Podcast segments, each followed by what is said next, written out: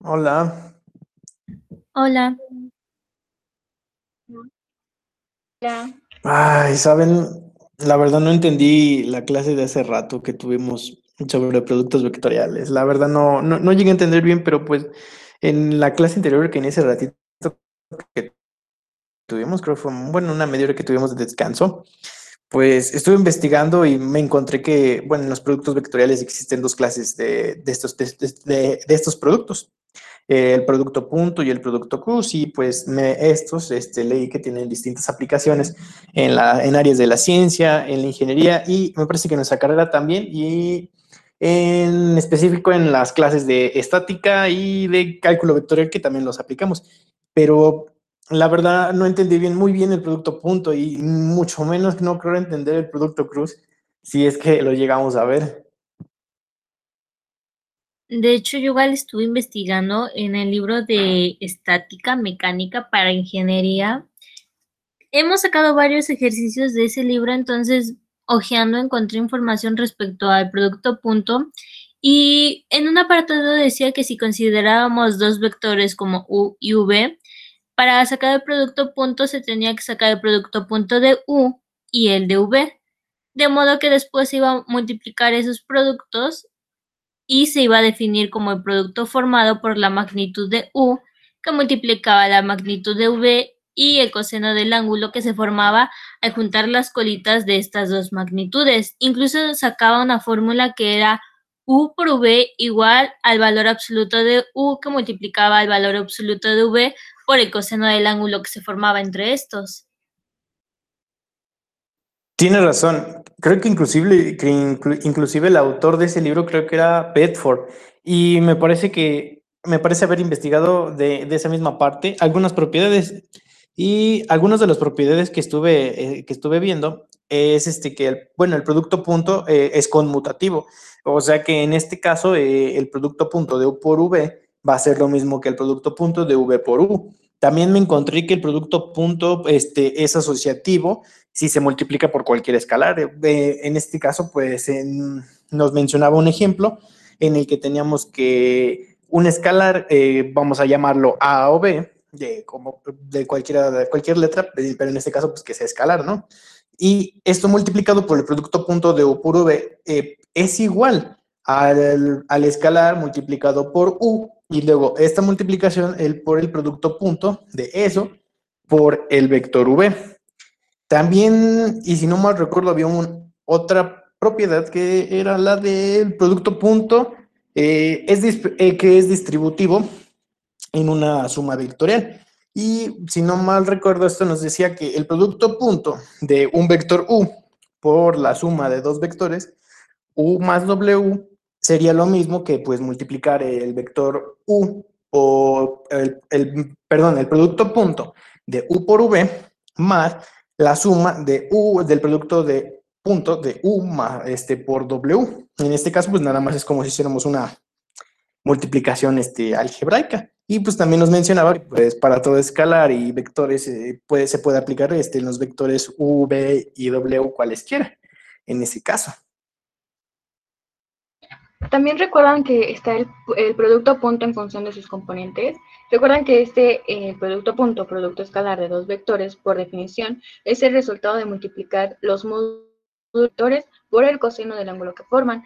La fórmula es, la, es u por v igual a la magnitud de u por la magnitud de v por el coseno de a, siendo a el ángulo, el ángulo que forman los dos vectores. Un ejemplo de, de esto es, dado los siguientes vectores, que son u, 3, igual a 3 menos 4 y v 6,8 y sabiendo que estos ángulo de 87.7 tenemos que calcular el producto escalar. Y lo que vamos a hacer primero es utilizamos la fórmula para calcular el producto escalar de, de estos dos vectores que ya se las había dicho que es la magnitud de u por la magnitud de v por el coseno de a.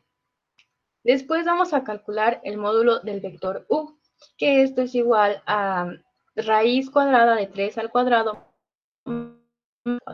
esto es igual a 5. Después calculamos el módulo del vector v, que es la raíz de 6 al, al cuadrado, esto es igual a 10.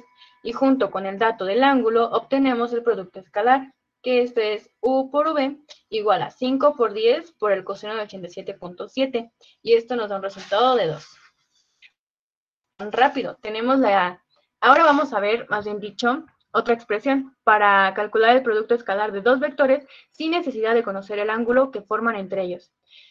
Si tenemos dos vectores de los cuales conocemos sus componentes, estos son u igual a x1, y1 y v, x2, y2, el producto escalar sería igual a la suma de la multiplicación de sus componentes x más la suma de sus componentes y. Y esto quedaría como u por v igual a x1 más y1 por, x, por y2. A esta expresión se le conoce analítica del, del producto escalar. También tenemos, combinando esta expresión con la fórmula del producto escalar por definición, se puede obtener el ángulo que forman dos vectores. Podemos despejar el coseno del ángulo al conocer todo lo demás, ya que con la expresión analítica obtenemos el valor del producto escalar. Nuestra nueva fórmula quedaría como el coseno de A es igual a U por V sobre la magnitud de U por la magnitud de V. Recuerdo, Nayeli, que nos habías mencionado que tú conocías algo de componentes vectoriales paralelos y algo más, ¿cierto? Ah, sí, había leído algo de componentes vectoriales paralelos y normal a una línea, pero ay, ahora solamente recuerdo que el tema decía que en algunas aplicaciones de ingeniería era necesario descomponer un vector en sus componentes paralela y normal en una línea dada, pero ah, no recuerdo más. Ah, pues yo me acuerdo que la componente de un vector paralela a una línea se denomina proyección del vector sobre la línea. Por ejemplo, cuando el vector representa una fuerza, la proyección de esta sobre una línea es componente de la fuerza en la dirección de la línea. Los componentes de un vector paralela a una línea se pueden determinar usando el producto punto.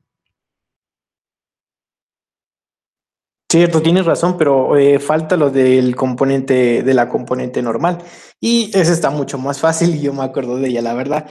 Y pues nos dice que, pues, que ya una vez que se haya determinado el componente paralelo, eh, que ya lo, ya, ya, ya lo dijiste, Emma, pues nada más, este, para obtener el componente normal, pues nada más lo único que hacemos es, este, generar una pequeña ecuación. Y esta ecuación, pues nos va a decir que U será igual a UP más UN. Y pues de ahí ya nada más nuestro UN va a ser nuestra componente normal. La despejamos y pues nuestra fórmula para obtener la componente normal nos da como resultado que UN será igual a U menos UP, que en este caso nuestra UP va a ser nuestra componente paralela. Y pues de esta manera ya obtenemos lo que es nuestra componente normal.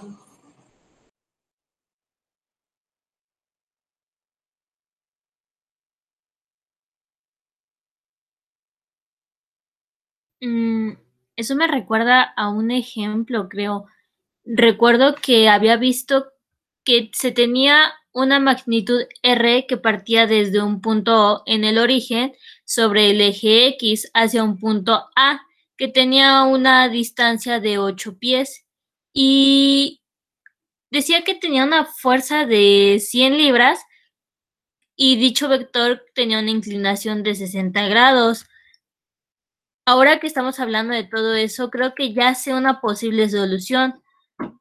De acuerdo a las definiciones, yo creo que podemos sacar que ese vector r lo podemos multiplicar por f, sacando el valor absoluto de r, que multiplica el valor absoluto de f, por el coseno del ángulo. Entonces yo creo que quedaría 80% por el coseno de 60. Y si mis cálculos no me fallan, creo que me da de 400 libras pie. Y eso creo que sería el producto del punto.